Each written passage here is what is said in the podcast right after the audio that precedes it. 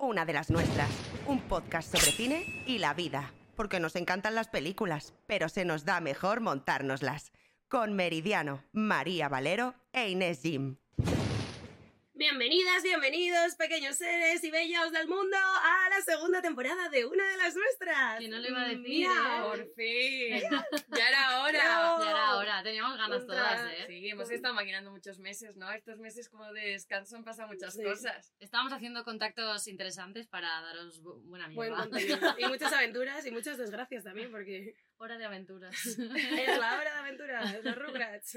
Eh, eh, empezamos temporada en noviembre, vamos a hacer un repaso de, de esto, ¿no? De, de- del, del veranito. Venga, un poquete, ¿no? Un poquito de, repaso de verano. ¿Esto lo escucharán o no? No creo, ¿no? Nos hemos ido de, de vacaciones con, con gente de Hollywood. Sí, ya es que nuestra vida es un poco... Sí, Julián Casablanca se ofreció a salir en el podcast.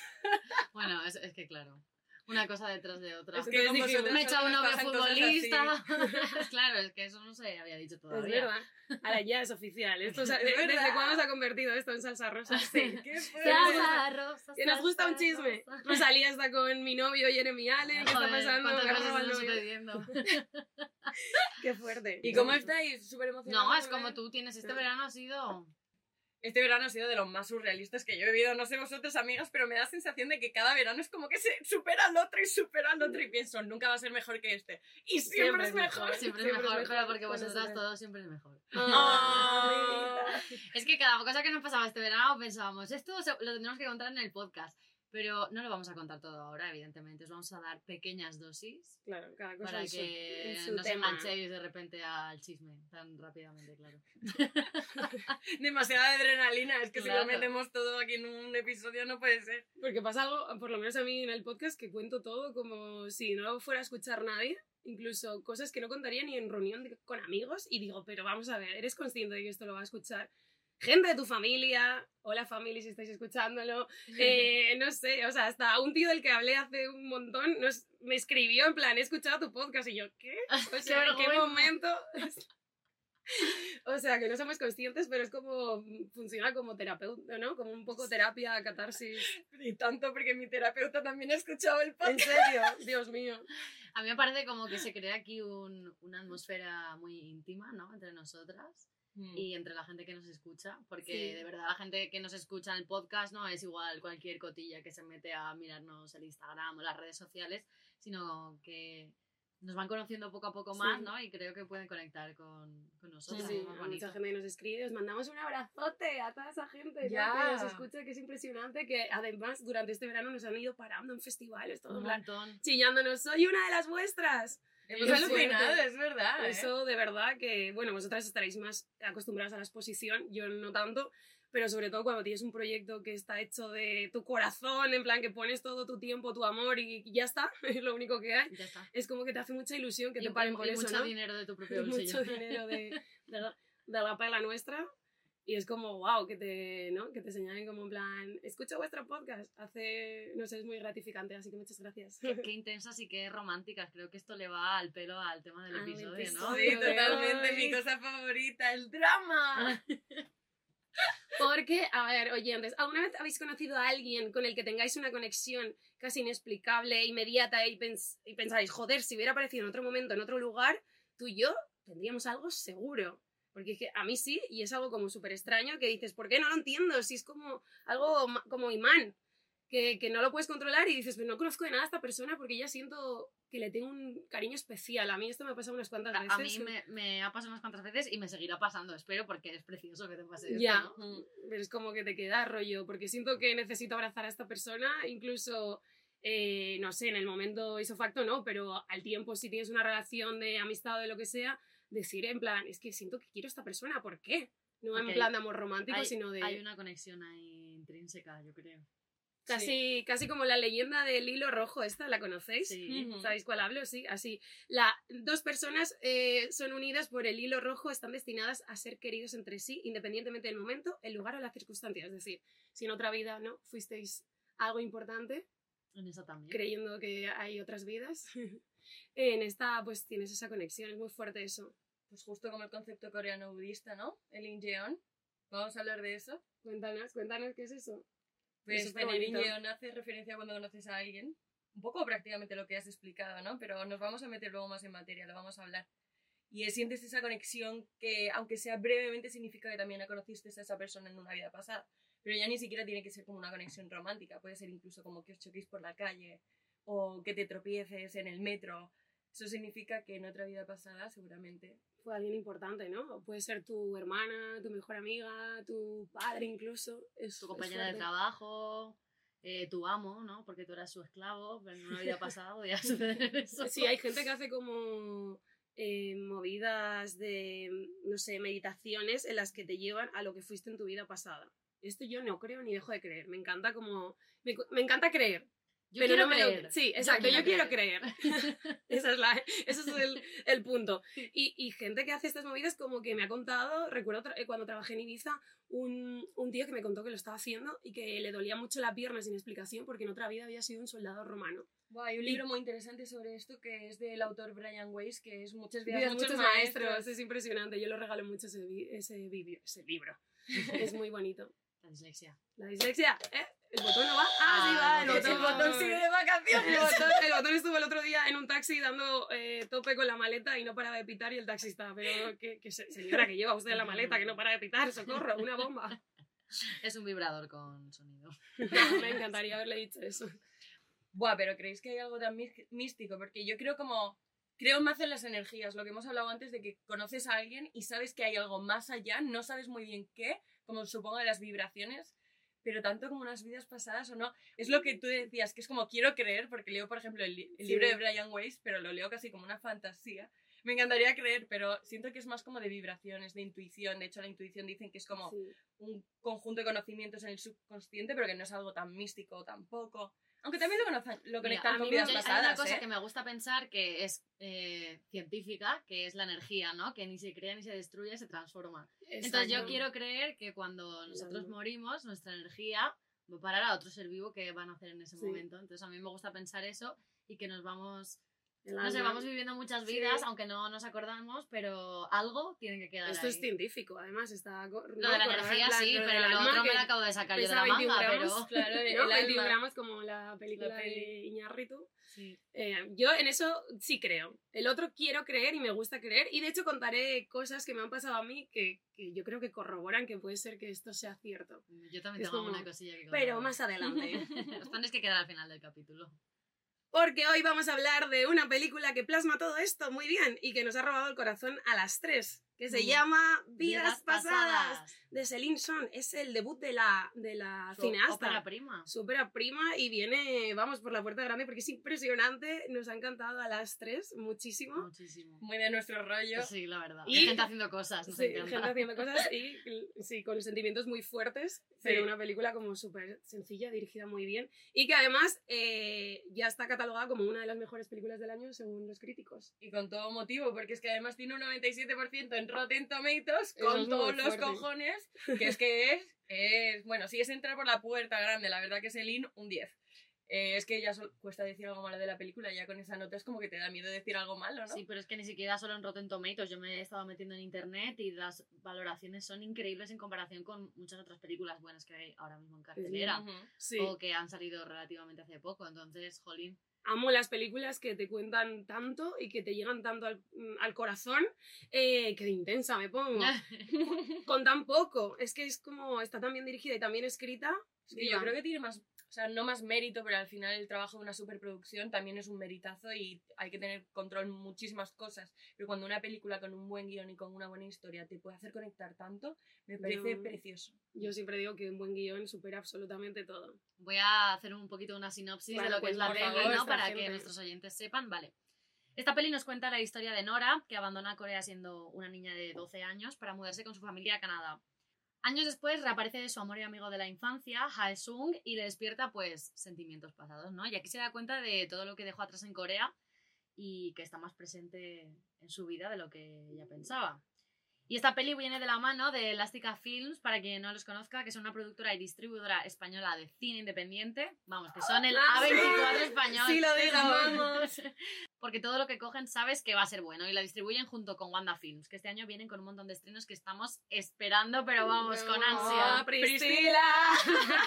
que la sabemos un montón. Sí, es increíble. Elástica nos, nos la pasó para verla eh, con, en primicia y estamos súper felices. Hay, hay dos Sí. cosas que me encanta de tener un, podca- un podcast de cine con vosotras. Uno, estar mucho más rato con vosotras y dos, ver las pelis antes que nadie. para mí eso es un sueño, ¿eh? O sea, cuando me mandan una peli antes digo, wow, esto para mí eh, hace años era impensable. Eso Es como me siento crítica importante, en plan, yo en mi casa con mis cascos como hacen los críticos de cine. Sí, Es que es que hace una yo esto se lo cuento a la María de 12 años, de que estaba Guau. entrando en la ESO y fliparía. Sí, Obvio. En plan, te van a pasar pelis como, sí, como cualquier crítico. Me encanta. Pero sí que es verdad que, que venga de Elástica es como, para mí ya es un sello de calidad. Es como, sé que me va a gustar.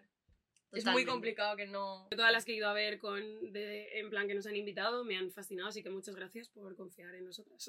bueno, a mí lo que más me gusta de la peli es que es lo que he dicho, que es co- brutal cómo cuenta de manera sencilla, súper elegante, sentimientos tan fuertes y tan latentes, las conexiones inexplicables, los amores imposibles, los triángulos amorosos, lo que hubiera pasado y si hubiera hecho esto, ¿no?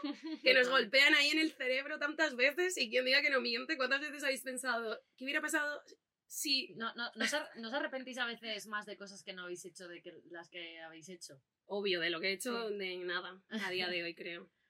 A ver, alguna cosilla loca por ahí, pues Bueno. igual me arrepiento un poquito solo, pero, Un poquito, una pero de, de- Yo suelo ser una persona que no se queda con las ganas y suele intentar eh, hacer todas las cosas, exceptuando, pues bueno, pues en algunas situaciones, pues como en la película que la tendréis que ver. Sí, yo soy como muy inconsciente y creo que eso me lleva a donde, donde estoy ahora. Soy muy- no pienso las cosas y a veces para bien y a veces para mal, pero normalmente me ha llevado a sitios muy largos porque luego pienso y digo, es que esto lo hiciste porque no pensaste en nada. Fuis- Fuiste cuesta abajo y sin frenos y esto es algo que me gusta mucho de mí, porque si lo pienso muchas veces no confío y no hago nada.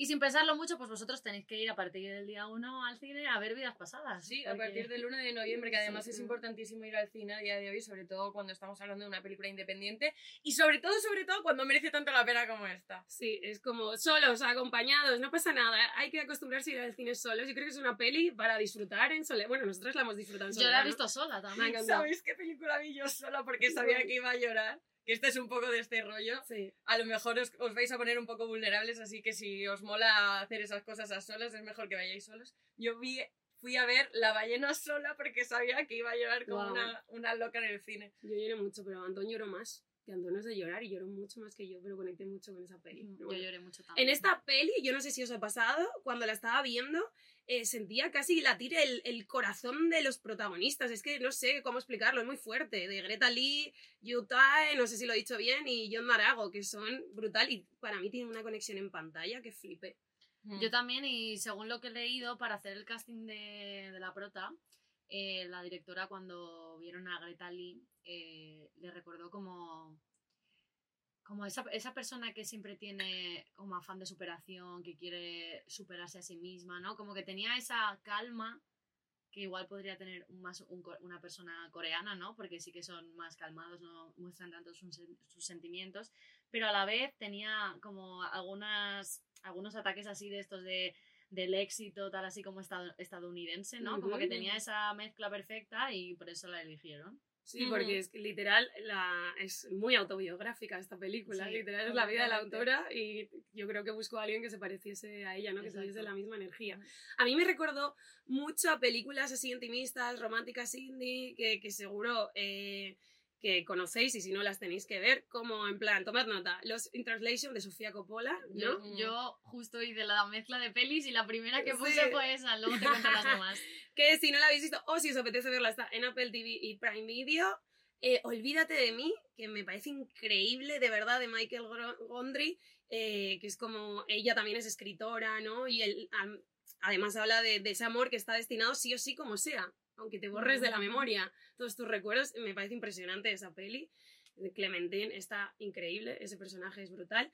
Y también un poco por los planos, no sé si a vosotras, a Annie Hall de Woody Allen, aunque no tenga que ver la historia, Mm. bueno, también son, hay historias románticas, pero Sí, hay pero un plano así que se ve en Nueva York. pareja, sí. que es Annie Hall, eh, pero, y, eh, o sea, es el mismo plano, de verdad. A mí me vino mucho a la cabeza. A mí quizá como la escena, la primera escena en la que se ven a los personajes como desde una perspectiva de un personaje que nunca sale, como, ¿quiénes serán? ¿Qué están haciendo? ¿Sabes? Como ese narrador externo me recordó un poco, sí. Me encanta porque en vidas pasadas eh, te lo cuentan con una fuerza y un sentimiento sin caer en el melodrama y eso me flipa a mí. Porque odio los melodramas que caen en la lagrimita fácil. No me suelen emocionar. Y quiero decir cuál es mi escena favorita, por favor, porque es que, es que la anoté y todo, eh, la escribí en notas. Es cuando Nora le dice a Arthur, te estás olvidando de que te quiero. Y él le dice, no me olvido, es que a veces me cuesta creerlo. ¿Qué? ¿What? es que me va a emocionar, voy a llorar. Yo siempre tengo que llorar, coño. Bueno, en este muy podemos llorar fuerte. todas Es- si esa escena me gustó porque es muy intimista entre la, entre la pareja y, y la conversación que se genera de ¿y si hubieses conocido a otro Sí. con las mismas aficiones que yo, que hubiese conectado tanto contigo? Y ella le dice, es que estoy- esta vida es la que estoy decidiendo vivir contigo. Es muy fuerte porque yo cuando conocí a Antón me pasó algo así parecido. Era como que me costaba creer que alguien tan increíble como él me quisiese y me eligiese. Y es como, wow. Además pasó una cosa, joder, yo lloro de verdad de emoción porque soy muy sentida, no de tristeza. No sufráis por mí. Em, pasó una cosa cuando conocí a Antón, enseguida se fue a Estados Unidos de viaje eh, un mes y medio. O sea, imaginaos conocer a alguien, decir, venga, vamos a empezar una relación y que se largue un mes y medio a Estados Unidos justo cuando eh, comenzáis todo. Y ahí vivía una ex novia suya, como de la infancia, adolescencia, que fue como su amor más fuerte, el típico que recuerdas como, buah, me hubiera casado con esta persona. Y se vieron, en plan, hubo un encuentro ahí como después de muchísimos años. Y a mí me entró, buah, no os podéis, las inseguridades más grandes del mundo, en plan, va a volverse a ver con el amor de su, de su adolescencia, alguien con el que, o sea, mm, tenía una relación a distancia, se dormían juntos por Zoom, eh, todo como muy, muy fuerte, alguien que tiene muy presente a Antón. Y me recordó cuando veáis la película, no entenderéis a una de las escenas de la peli y es como, wow, muy fuerte. No os quiero destipar la película tampoco, pero al final la película narra la historia de tres personas en tres tiempos diferentes, que es pura infancia, una madurez joven como nosotras, más o Unos menos. 30, sí, a los Sí, 30 traviesos, que todavía eres... y luego ya una madurez completa total. Y bueno, pues eh, durante la infancia la protagonista tiene un amiguito del que se despide por emigr- emigrar, como hemos contado, y, y nada, pues tras esto se emigra una segunda vez y entonces es un poco como cómo se reencuentran, cómo se gestionan las, los vínculos emocionales y, y la responsabilidad afectiva entre ellos. Y a mí me flipa esta película porque siento, estábamos hablando antes de que si os arrepentís más de las cosas que hacéis que las que no hacéis, y tú estabas diciendo precisamente que creo que tú y yo nos parecemos mucho en esto, que es como que siempre tiramos más a lo emocional, ¿no? Es verdad que yo no me arrepiento de hacer las cosas emocionalmente, pero sí que me arrepiento de una cosa y es dejar que las emociones me dominen en el momento y tomar decisiones que a largo plazo, pensándolas con la cabeza fría, sí que me arrepienta. Entonces, haber abandonado cosas por tener unas emociones como miedo muy fuertes que a lo mejor con el tiempo no hubiesen sido iguales, sí que es una cosa de la que me arrepiento mucho. Y esta película creo que me hizo ver las relaciones de una manera mucho más como desde un prisma lejano y adulto y maduro, al tener como tres estados, que me flipó muchísimo, porque vi los, las relaciones súper seguras y Ujú. vi también cómo se pueden hacer las cosas sintiendo y aún así tomar la decisión correcta, que es quizá la más lógica o la más madura. Como que no siempre lo emocional tiene por qué ser lo bueno para ti, ¿sabes? Y creo que eso es una cosa que a mí me cuesta aprender y que estoy intentando aprender. Me parece brutal. sí, totalmente de acuerdo. Sí, aparte creo que esto también eh, lo vamos aprendiendo con el paso de los años, ¿no? Como ahora que entramos Sí. en una etapa como más madura, ¿no? O Hmm. que debería, por lo menos debería de ser. Sí. Sí, que a Que veces tienes te tienes que asentado. cuidar en vez de hacer directamente lo primero que te nace, Sí, ¿no? controlar, sí, lo que tú dices, el poder doma- domar tus emociones y que no te domen a ti. A mí me parece que la protagonista tiene una templanza y Una entereza increíble. Bueno, yo no hubiese sido capaz de, de vivir la historia que ellos viven, la verdad. Creo que lo hubiese hecho todo completamente diferente. A pesar de que lo admiro muchísimo y me gusta muchísimo la película. A mí es que me ha pasado, entonces sí. no, pero es complicado. O sea, no lo hago con. O sea, no lo hice con la entereza que la protagonista, pero tampoco lo hice mal. Es que pasan muchas cosas, pasan muchos años, muchas personas entre medio. Bueno, es que es un drama romántico que explora, entre otras cosas, pero mayormente, las relaciones modernas, ¿no? La distancia, las videollamadas, no Sí. sé, es muy fuerte y me parece súper cruda. Yo estoy ahora mismo en una situación así, así que mm, voy a cortar el rollo porque pues, no quiero llorar.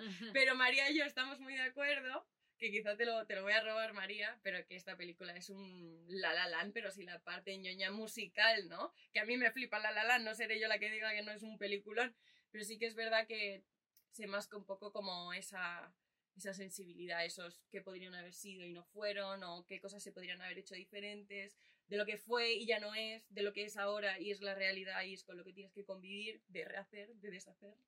Incluso me acaba de venir una a la mente que, aunque no, no tenga que ver con la peli, sí tiene que ver con la- el tema que es las vidas posibles de Mr. Nobody, que es como Buah, que te va bien, mostrando claro. qué hubiera pasado en. Eso está que- muy guay también. Esa, me encanta esa peli. Se me Mm. había olvidado que existía.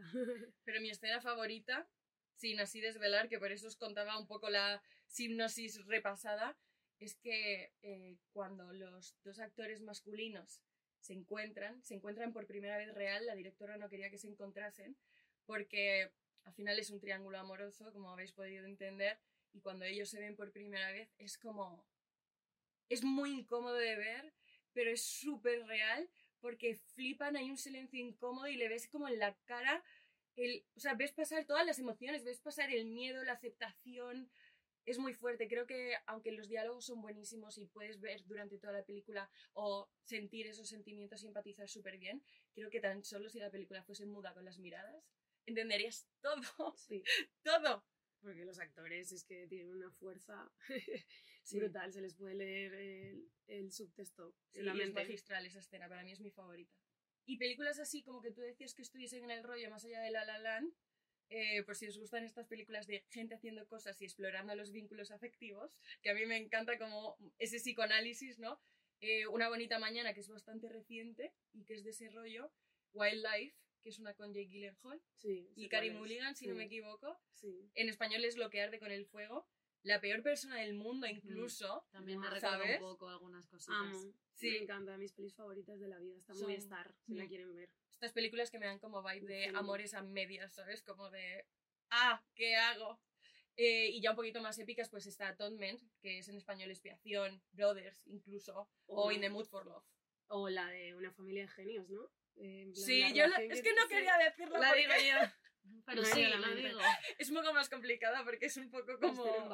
Sí, familia, no familia, somos hermanos, no somos hermanos, pero, Pero sí bueno, es un reencuentro precioso. También Los Serrano.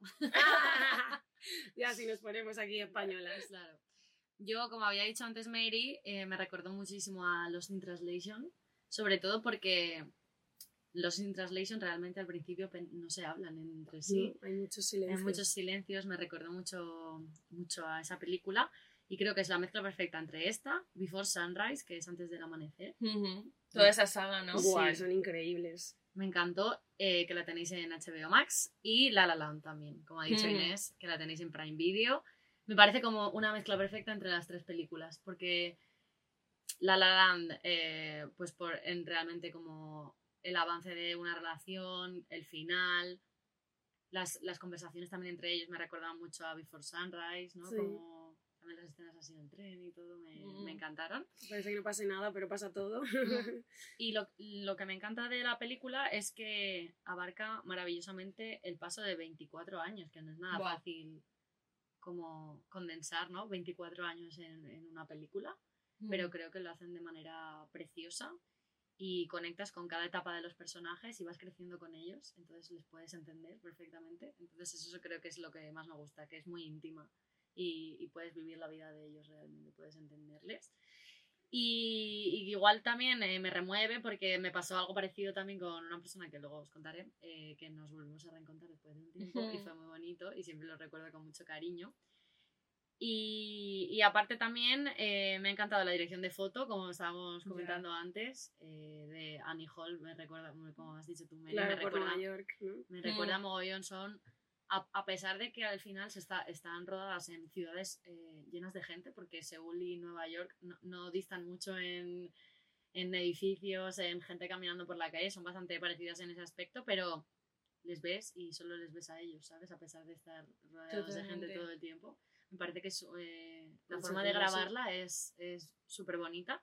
Mm. Y también me encanta como la mezcla cultural, de que ella es como un poco el, el híbrido entre los dos chicos, ¿no? Porque ella es eh, medio americana, medio coreana, y ella puede entender la forma de pensar de su pareja y la forma de pensar de su amigo, porque al final es verdad que son dos sociedades completamente diferentes, pero Ujú. ella conecta con cada una de esas, Sí. entonces eh, siempre está en medio. De Entonces, hecho, estaba muy guay porque está en medio del triángulo amoroso, pero está en medio como de la multiculturalidad también de la Claro, es película. que de todas maneras, o sea, como que se habla mucho del vínculo que hay entre ellos, ¿no? Y las relaciones, pero en realidad hay como un segundo tema que está un poco más escondido, que es todo el tema de la inmigración y de cómo ella gestiona su identidad como surcoreana exacto. en Estados Unidos, porque de hecho hay momentos en los que casi rechaza cómo es eh, esta persona que conocí en la infancia y realmente lo que es, es un reflejo de lo que rechaza Sí. ella de, de de su- sí misma también. Exacto, pero Bien. sí es muy fuerte, como son solo tres personajes, te da tiempo a entender súper bien cómo es cada uno y sin embargo no está como explicado, no está mascado que te dicen como, ah, es así, es esa, sino que tú lo vas entendiendo por las acciones que. Porque está muy bien escrita y muy bien actuada. Sí, y hablando de las escenas favoritas, mi escena favorita es la del final. Ese Mm, silencio, ese... Uf. Es que no, no os la puedo contar mucho, evidentemente, porque Mm. si no os hago spoiler, pero la escena del final a mí me puso los pelos eh, en punta, o sea, me, me tocó mucho, es muy, Sí. muy emocionante. Sí. Así que id a verla al cine. id a verla. Y Yo os vais a dar las gracias si la veis y os mola y todo, que sabemos que os va a molar seguro. Nos escribís diciendo qué os ha parecido. Exacto, le dais un rate del 0 al 10. Sí. Y nosotros luego hacemos nuestra, nuestra propia clasificación. Sí. Yo solo diré que quiero que me quieran así. Solo quiero que me quieran como quieran. Sí, ¿no? Sí. Con todas y sabiendo que te eligen pese a todo. Pues es una producción estadounidense, aunque la directora, como hablábamos, es surcoreana y dos de los tres protagonistas, porque salen tres actores, prácticamente eh, encarnan coreanos también, aunque la prota en realidad es estadounidense de nacimiento, pero bueno. Eh, y como hablábamos, es súper autobiográfica, porque ella, o sea, tal cual, emigra a New York, como la protagonista, a New York, perdón chicas, que estoy súper internacional ya. York. ¿Qué me pasa? Na, na, na, na, na, na, na, made of. Ah, bueno. Nothing you can can do. do. Now you're in New York. Pues al final sí que va a ser la la la mira el musical que nos estamos montando. Ahora, tin, tin, tin, tin, tin, tin, Pero tin, claro, el personaje del el tercer chico, o sea, el tercero en discordia, es que literalmente se llama como su marido.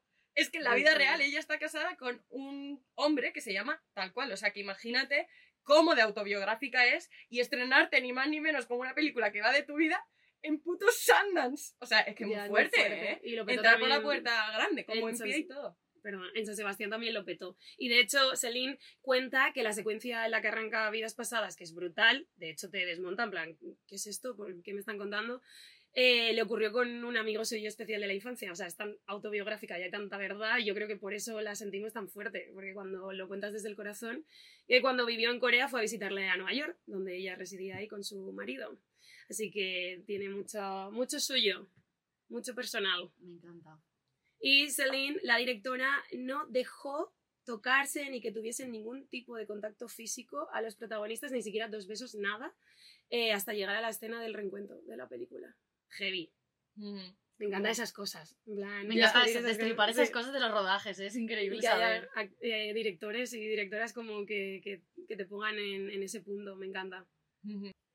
Bueno, es tan autobiográfica como estamos comentando que Celine está casada con un escritor estadounidense, con- que en la, en la película también su marido es escritor, y también es guionista y se llama Justin Kuritzkes. ¿Kuritzkes? Sí. Yo creo que debe ser griego, ¿no? Ese apellido, parece. O a lo mejor me lo estoy inventando, no lo sé. Puede ser. Paso ¿Quién palabra. sabe? Nadie...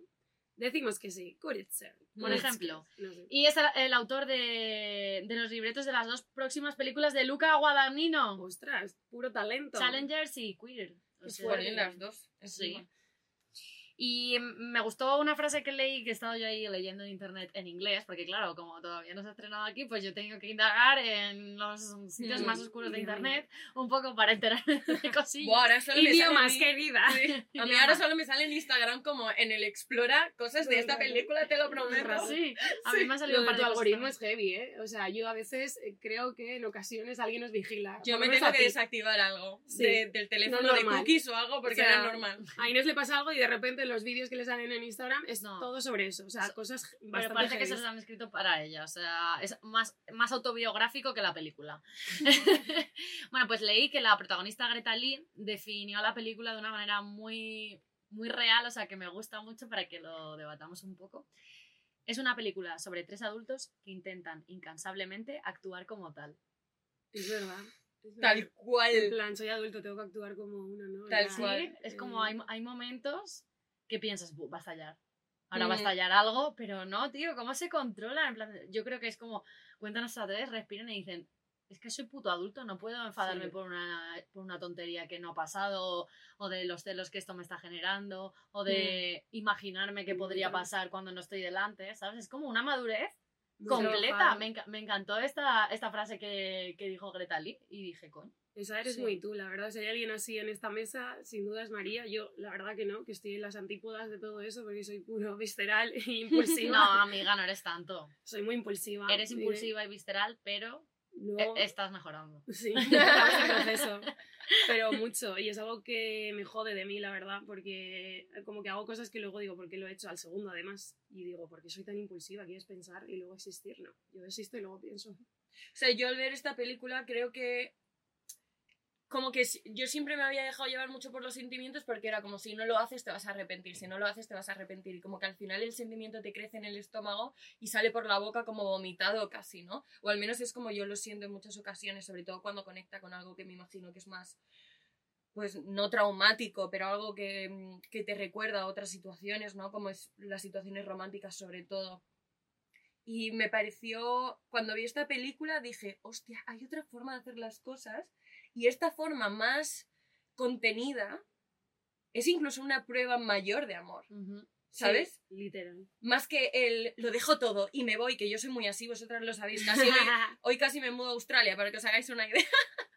y yo soy como de, y hago esto, y esta prueba de amor, y no sé qué, y no sé cuánto, y a lo mejor el amor está en más un- en un, joder, la has cagado. Pero sé que eso no significa que lo nuestro no sea amor. Te perdono. A lo mejor eso es mucho más demostración de amor que un... Y te hago un regalo de 500 euros. Claro, porque ahí está el Obviamente, ego. Ahí claro. entra en juego el ego y el sentirse inferior y tener que demostrar, ¿no? Un poco. Sí. Que está guay, ¿no? A todos nos gusta que nos hagan regalos de 500 para arriba, pero también el autocontrol eh, se valora muchísimo y, por ejemplo, Antonio es una persona que tiene mucho autocontrol y alucino y yo soy todo lo contrario. Yo Mm. creo que por eso estamos juntos y tiene una templanza siempre, es muy racional, para lo bueno y para lo malo. Mm. Pero ellos- admiro mucho de él. Ellos en la película rebosan sentimientos y aún así. Yo creo que al principio más se controlan desde el miedo, ¿no? Como, buah, esto me va a doler que flipas, mejor me alejo. Y creo que es más como evitación. Y ya en la segunda, bueno, en la última fase de la película es como ya madurez, efectivamente. Sí, plan, si estoy Y aquí me es algo. ¿no? Plan, si estoy aquí es porque tengo que estar aquí. Eso es lo que suelo pensar yo siempre cuando me empiezo ahí a cuestionar, pero ¿y si hubiera hecho esto? Y si no, es como, estás aquí porque tienes que estar aquí, Mary. Mm. Así que pa'lante. Y nada, como siempre en este podcast estamos muy intensas, ¿eh? Yo creo que está siendo el episodio más como, Sí, sí. wow. Ah, pero yo estoy Introspectivo. bien. Sí. Sí. la verdad que sí, pero me encanta. Pero como siempre, pues venimos aquí, aunque ya hemos contado algunas así por encima, eh, a hablar también de cosas que nos han pasado a nosotros, que, como a los protagonistas de la peli o cosas parecidas. Y no sé, ¿os habéis sentido así alguna vez? Hemos dicho ya que sí, ¿no? Sí, esto me Vale. lo estoy reservando para. Como que de repente conoces a alguien y que sientas ese magnetismo súper fuerte de, de, de alguien que no conoces de nada. Y de pensar, y si hubiera sido de otra forma, ¿dónde estaría ahora? Esto me lo pregunto yo muchas veces, pero ya no solo con las relaciones interpersonales, sino si hubiera quedado, me hubiera quedado a vivir en Valencia en vez de venirme a Madrid con 18 años, a lo Mm. mejor es, hubiera llegado a mis sueños antes, ¿no? Bueno, esto me lo cuestiono yo muchas veces, a veces me castigo. Pero yo quiero hablar de un libro, hemos hablado de muchos maestros, muchas vidas, muchos maestros, pero hay otro libro que os recomiendo mucho, que yo siempre regalo, porque se lee muy fácil, es muy pequeñito y suele gustar a todo el mundo, que es Todo lo que hubiéramos sido tú y yo si no fuéramos tú y yo, de Albert Espinosa, y habla justamente de esto. Y hay un, un texto que dice que me encanta, que lo voy a leer. ¿Cómo la podría añorar tanto sin conocerla? El ser humano es mágico e indescrip- indescriptible. Notaba algo especial al volver a recordarla, una confianza que no debe surgir entre desconocidos, pero que a veces existe y es más intensa que la que sientes por alguien que forma parte de tu entorno desde hace más de 20 años. Y es que define muy bien la peli, es como, wow, ¿no? Mm. Y, y es muy chulo, leed el libro. Venga. Claro que no os lo haya regalado a vosotras porque se lo he regalado a casi todo. Bueno, yo so- solo sé que los libros que regala Mary siempre son increíbles, porque tú a mí me regalaste El amor dura solo tres años, ¿no? Sí, ese también lo regalo mucho. Y luego empecé a leer todo lo que había escrito ese escritor porque me flipó. Es muy guay. Mm. Y a mí esto me ha pasado bastantes veces a lo largo de, de mi vida. De hecho, cuando estudié cine, me pasó con una compañera. Resulta que yo sentía que ella todo el rato quería eh, hacer las escenas conmigo, como que se pegaba mucho a mí. eh, y yo también como que me llevaba muy bien con ella, sin apenas conocerla, como que tuvimos ahí un match súper fuerte. Y con el tiempo, cuando ya habíamos acabado el máster de cine, me contó que era porque yo le recordaba a su mejor amiga que había fallecido el mismo día que yo había nacido, el 8 un 8 de julio. Guau. No del mismo año, evidentemente, Claro. pero muy fuerte. Y que siempre se quería pegar a mí porque mi manera de ser y mi todo le recordaba a ella y sentía como que estaba con su mejor amiga. Ay, qué fuerte, bonito eso, ¿no? muy Ay, fuerte, sí. emocionante. Es muy emocionante. Cuando me lo dijo dije, wow, no sé, ahora siento una responsabilidad de, no sé, lo he hecho bien. Ya. te habré dado lo que querías, he estado ahí cuando has necesitado, es muy fuerte estas cosas. Y luego me ha pasado con uno de mis mejores amigos, que es Charlie, que yo lo conocí, y enseguida hicimos match, o sea, éramos gemelos de verdad. O sea, ha llegado a vivir en mi casa, en mi cuarto, dormir juntos, hacer todo juntos, si obviamente pasase absolutamente nada de físico-sexual, y creo que tengo una conexión con él que es que siempre pensamos, es que somos separados al nacer. Tú y yo hemos nacido, o sea, tenemos el mismo ADN, es impresionante, nos leemos la mente solo con mirarnos. Eh, incluso me ha llegado a pasar de forma romántica de conocer a una persona y decir, Dios, o sea, te acabo de conocer y siento que llevas toda la vida conmigo y que incluso con el paso del tiempo y esa, eh, como con esa amistad construida, decir, es que quiero a esta persona y no sé por qué, porque no te conozco casi de nada y contarle como muchas cosas de mi vida muy personales que poca gente conoce, que esa persona me las contase a mí y es como, tío, porque tenemos esta conexión de, mm, de estar con el presente y querer tocarle todo el rato y abrazarle, es muy fuerte. Me pasó Pero- con Borja cuando le conocí también. Sí, Sí. Yo- Yo os lo cuento. A mí me ha pasado esto teniendo pareja y sabiendo, obviamente, Ajá. cómo con la peli lo entenderéis, así que id a verla, soy muy pesada, pero claro, hasta que no la vean no lo entenderán y decir, ya, pero es que es que conocí a Antón y dije, es que tenía que ser tú, mi persona eres tú, entre todo, y ahora encajan todas las piezas. Bueno, yo voy a ser la, la del mal augurio y tras muchos años en terapia os voy a decir que si sentís una conexión instantánea es posible que sea el amor de vuestra vida, ¿vale? No digo que no. Pero por lo general te está despertando unas heridas de infancia algo medio chungo y que por eso te eh, hace sentir mm, como unas emociones muy fuertes. No debería de ser así cuando recién conoces a una persona, pero yo no soy nadie para hablar porque cada vez que he conocido a alguien y me he sentido así, ha acabado siendo mi pareja. O sea, yo conozco a alguien, me voy de una primera cita con alguien y yo no sé, tengo como lo de Raven, lo de esto es Raven, de que de repente me vienes una visión Pero y tú sé- siempre, amiga. y sé Tú cada vez que te vas dices, este va a ser mi novio, este no. Y yo, ¿sabes? Exacto, siempre sé desde la primera cita, por las energías que hablábamos antes, hasta dónde iba a llegar esa historia. Siempre lo Ah. sé y nunca me he equivocado. A mí eso me ha pasado también, ¿eh? O sea, creo que soy una persona que muchas cosas no las tiene claras, la mayoría de hecho, pero cuando tiene algo claro, lo tengo. Yo conocí a Antón y no me gustó al principio, pero tuvimos una cita y dije, este tío va a ser mi novio. Llegué a casa y les dije a mis amigas, si me empieza a gustar como me está gustando, este tío va a ser mi novio, lo tengo claro. Y me ha pasado con todos mis novios. ¿Y tú te acuerdas eh, con... que le conocí mucho antes de que fuésemos pareja, como tuvimos un par de citas y tal, yo me super pillé de él y yo estaba segura de que algo más iba a pasar y luego los dos años fuimos pareja. Esto es Nos fuerte. reencontramos y fuimos pareja. Bueno, Es fuerte porque hasta tus amigas lo notamos. O sea, notamos cuando estás con alguien y sabemos que realmente te gusta y va a ser alguien o importante o solo va a ser pues, Obviamente. bueno, hay una Y cuando Inés nos empieza a decir cosas de, ay, pues este no sé qué, yo Inés, ese no te gusta. Literal. No, no. Ese no. Pero Deja de darle vueltas que ese no te gusta. le conté esto y me dijo, ¿y nosotros qué vamos a hacer? Y yo le dije, pues no vamos a llegar nunca a ser pareja. Pero vamos a tener algo muy guay. Sí. Y mira, ahora somos colegas. Somos súper colegas y es una persona súper guay, vosotros le conocéis. Sí, la verdad que eso, eso fue Es- eh, un descubrimiento. Un Pokémon. sí, como Es un una de las Pokémon. personas más divertidas que hemos conocido. Literalmente. Super colegas, próximamente en cines. Bueno, a mí me pasó una historia que, que si me seguís en Instagram desde hace mucho, mucho tiempo, eh, la conté un poco. Y es que yo conocí a un chico en un festival de música eh, porque le vi entre toda la gente y dije, me encanta. Y, y nos conocimos en el festival y yo no tenía móvil porque había habido una inundación en el festival, se me mojó el teléfono, bueno, un caos. Entonces, eh, como no teníamos teléfono ninguno porque todo se nos había roto ahí haciendo camping, pues dijimos, venga, pues nos vemos eh, esta tarde a tal hora en tal sitio del festival. Qué increíble eso. Porque eso fue, nos conocimos como al mediodía y luego ya nos fuimos a las duchas, a tal. Y estábamos en campings distintos, ni siquiera estábamos en el mismo. Entonces dijimos, venga, pues a las 11 de la noche quedamos en la puerta del merchandising. Y me dijo, venga, pues quedamos a esa hora. Y yo fui y le esperé y no apareció. Entonces yo me quedé súper triste. Bueno, estuve ya toda. Dije, bueno, pues ya no le voy a volver a ver este festival. Hay muchísima gente. Estuve con mis amigas. Toda la noche nos lo pasamos genial. La verdad que yo apenas pensé en él porque lo conocía de media hora. Entonces dije, bah, qué más da, ¿no? Me lo voy a pasar bien con mis amigas. Y al día siguiente acabamos, el- estábamos otra vez en el festival, acabando la fiesta. Y estábamos ya, pues esto, que está amaneciendo. Y de repente se me acercan un par de chicos que no había visto en mi vida. Y me dicen, ¿eres María?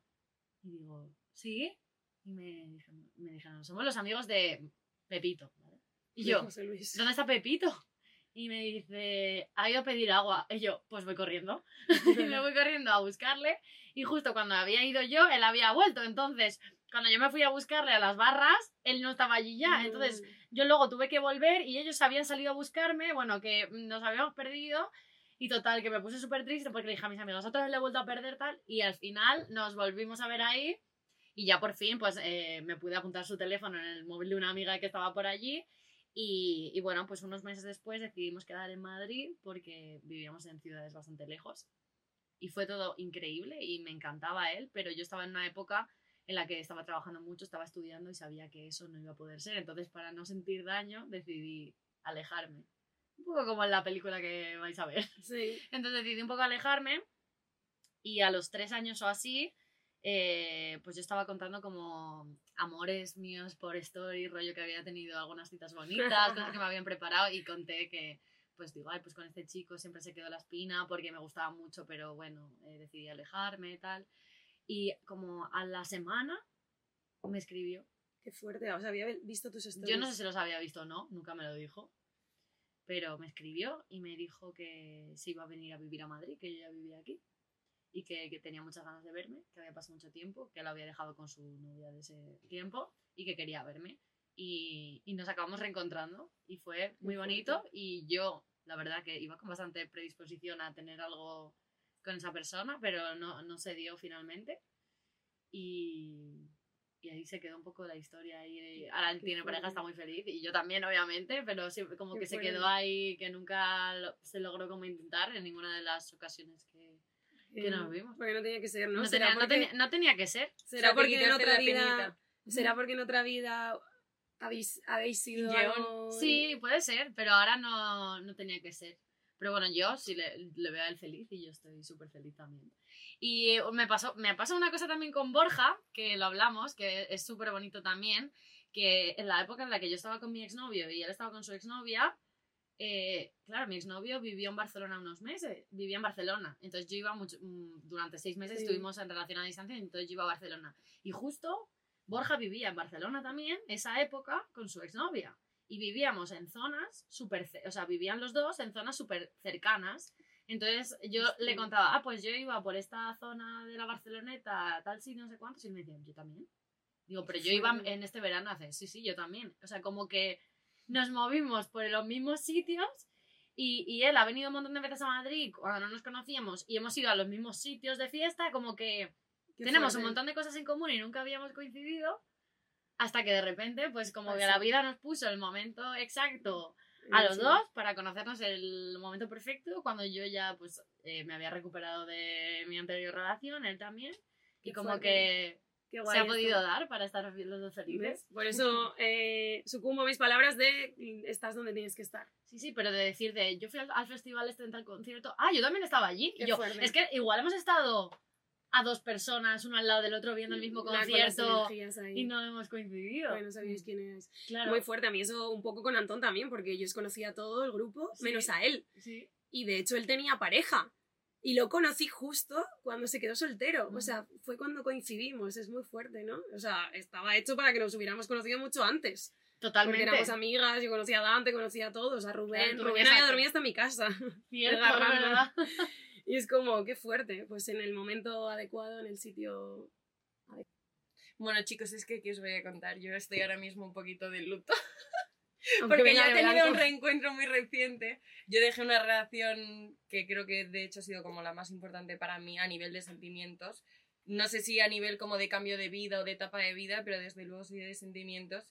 Y lo dejamos un poco, yo creo que porque chocábamos mucho en como en los miedos que teníamos, ¿no? Entonces como que nos los retroalimentábamos y lo dejamos un poco por miedo también. Como en plan, no, no sé gestionar lo que me despierta esta relación. Y, pero no era por falta de sentimientos y creo que es- eso es de una de las cosas que me arrepiento, ¿sabes? Como de no haber aprendido a gestionarlo mejor porque mucho de lo que pasaba, tanto él lo tendría como yo lo tenía. Y tomar un poco la decisión que yo me veo reflejada en la película de decir como, uff, me sobrepasa, creo que no es el momento, vamos a alejarnos porque eso me... Pero luego con los meses eh, me di cuenta de que no, como, como que no pasaba. Y yo nunca he sido una persona así, como que siempre he sabido pasar página muy bien. Cuando algo no funciona es que no funciona. Y ya. Y era la primera vez como que estaba súper atada a eso. Y tuvimos un reencuentro y de repente nos dimos cuenta que los dos seguíamos en el mismo punto y que los dos todavía nos queríamos después de cinco meses. Y ha sido un reencuentro precioso porque han sido dos semanas en las que nos hemos podido despedir muy bien, pero él se acaba de mudar a Australia. Muy, muy lejos. La, ¿Y la película viene al pelo, coño. La película la tiene mi amiga Inés. Así que vengo del aeropuerto de llorar como una condenada. Así que bueno, yo habéis dicho como que se está en el sitio que se tiene que estar, ¿no? Yo ahora mismo no estoy en el sitio, creo. Yo creo que sí, amiga. Pero pero bueno, todo pasa por un motivo y yo a mí no me obsesiona lo de easy, easy, easy. Creo que sí que ojalá hubiese sabido lecciones que a lo mejor sé ahora en momentos pasados, porque la vida hubiese sido muy diferente, pero tampoco los podía saber en ese momento. La vida no funciona así. Sí que a mí ya no me obsesiona antes, sí. Entonces creo que si ha pasado será por algo. Sí, por eso. Entonces estás en el sitio adecuado. Si no, no estarías. A aquí. ver, si estás con nosotras, siempre estás en el Sí. sitio. Luego la vida con, en el futuro te entiendes por qué tenías que estar ahí en ese momento. Sí, Aunque pero no para estés mí- en el que quieras. Una Mm. cosa es estar donde quieres y otra cosa es estar donde, Donde debes necesitas. estar. Ya, Sí. pero para mí es una de esas conexiones que creo que ha sido muy, muy, muy especial y espero no vivir la historia de la película, la verdad. o sea, yo vi la película así, hecho un ovillo de lana en el sofá, en plan, No, mierda, mierda, mierda, mierda, mierda. Las películas llegan también cuando... Pero vamos a abrir un melón y es el de las relaciones a distancia. No va a ser mi caso porque Australia es la otra punta del mundo, pero... Eh, yo bueno, sí, no digas... yo es que empecé, empecé con Antón en- con una relación a distancia. Porque Yo es que tengo estaba- una relación a distancia, te es voy lo a que voy a contar. decir, claro que funciona. Para mí sí me funciona. Sobre todo pienso que funciona cuando sabes que va a haber un fin a esa distancia. En algún momento. Claro, en algún momento, aunque no sé, igual aunque no le pongas fecha, pero sabes que tarde o temprano quieres eh, crear una vida conjunta con esa persona. Y si os veis muy a menudo, como es en el caso de, de Claro, Borja, que os veis todas las semanas. Sí, vemos hay veces que ves más a Borja que nosotras, que Sí, vivimos en no, Madrid. es que No, hay veces le, no. le veo más a él que a vosotros. Por eso que es como que no notáis. Y por ejemplo con Antón sí que es verdad que nos veíamos eh, no tanto. También era porque no era una relación a distancia. A ver, nos estábamos conociendo a distancia. Porque no éramos novios. Claro, Pero- yo con Borja igual nos estábamos conociendo a distancia al principio. Lo que pasa es que luego ya decidimos formalizar después de varios meses, pero hemos estado muchos meses conociéndonos a distancia. Nos llamábamos todos los días porque Antón el WhatsApp mal y la comunicación así vía escribir fatal. Entonces nos llamábamos siempre, nos hacíamos videollamadas y a mí me hacía sentir muy segura, la verdad. Claro. Sí, a mí, por ejemplo, Borja sí que me dijo que él no era una persona muy de, ni de enviar audios ni de estar mucho con el teléfono y así. Pero, claro, le dije, ¿está perfecto? No, ob- obviamente no quiero estar hablando todo el día, digo, pero Si nos queremos conocer a distancia, Claro, pues igual tienes que hacer un poquito poner- caso al teléfono, ¿no? Claro. Ya.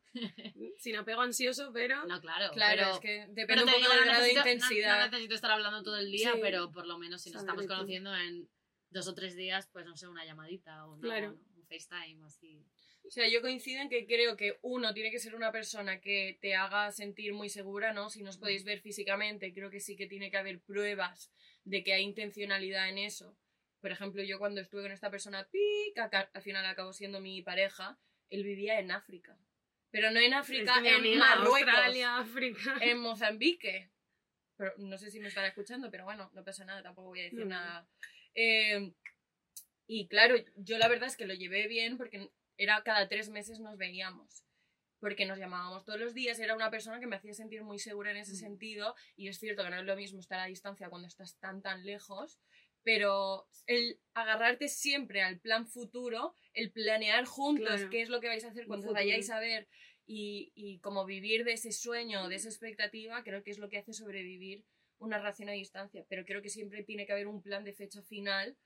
Por ejemplo, eh, lo que a mí me ha pasado con el chico australiano es que como no hay una fecha de vuelta, yo no puedo poner mi vida en pausa hasta que llegue, por más que yo los sentimientos que, sé- que tengo son de mañana me caso contigo, ¿sabes? Eh, pero tienes que tener una fecha final o unas expectativas porque no puedes vivir bajo la incertidumbre de... Y esto es muy de... Se toca mucho en la película también. También, sí. Ay, bueno, Yo que al final con Antón me mudé a Madrid, pero no por amor, ¿eh? Que yo tampoco soy tan como en ese aspecto. No, impulsiva, aquí. pero soy muy de yo primero, no egoísta, sino de a ver qué quiero, dónde quiero estar y de mirarme mucho a mí, a lo mejor porque vengo de Mm. estar con una madre súper empoderada, mujer soltera, en plan criándonos a Mm. todos y ya he tenido ese ejemplo. Entonces me mudé a Madrid porque eh, creé una agencia de eventos musicales, que ya no existe evidentemente, por eso estamos en este podcast, pero fue por eso y dije, bueno, es que la vida me estaba poniendo todo delante. Donde, o sea, ¿ves? Eh, Ahí hablo de en el sitio adecuado, en el momento adecuado. O sea, estaba destinada a estar con Antón porque mi destino también estaba luego en Madrid. Resumen, si tiene que ser, será. Ujú. Chicas, qué Joder, episodio. madre episodio más íntimo, ¿no? Intimista como la peli. O sea, creo que ha sido el más intimista sin duda. Con lo Sí, gamberras que somos sí. y nos hemos puesto... Y yo encima que soy como más de contar menos, ¿no? Como más privada en ese sentido, sobre todo en el podcast. Luego en persona lo suelto todo, pero no, filtro no tengo mucho, la verdad. Ninguno, Pero es verdad que el podcast me da más respeto y ya sabéis todos que estoy de luto. Bueno, pero vamos a cerrar el episodio con cosas, Cosas que se vienen buenas y brutales. sí. Muy guays, muy guays, muy guays, porque vamos a empezar a hacer. Bueno, ya se ha hecho, porque esto se estrena ahora en noviembre y nosotros lo hemos hecho a principios de octubre. el podcast en directo. Estamos haciendo el podcast en directo en Café Comercial, Ujú. i- iremos haciendo Una vez al mes, de momento, si todo sí. sale bien. Y el primero fue increíble, muchas gracias. Si nos estáis escuchando, los Sí, que cre- vinisteis. fue Imagino que será el brutal. siguiente que subamos, ¿no? Después de este. Sí. Será el... El Hicimos que- sold el que out, hizo. vendimos todo todos los sitios, todos los espacios disponibles en menos de 24 horas, se quedaron fuera nuestros hermanos, nuestros amigos. muy fuerte y yo pensaba, yo estaba temblando, eh, porque en eso la verdad es que no confío mucho, menos mal que tengo a dos mujeres que sí a mi lado. Y era como, Dios, y si no se vende. Yo ya estaba pensando cuál iba a ser el próximo post para anunciar eh, que siguieran reservando mesas para venir. Y es que no Con dio tiempo falta a nada, dinero. en menos de 24 horas, así que, jo, muchas gracias. Fue increíble, así que nada, estad atentos a nuestras redes que iremos anunciando cuando lo hacemos por si los oyentes queréis venir a vernos en persona. Nos hacemos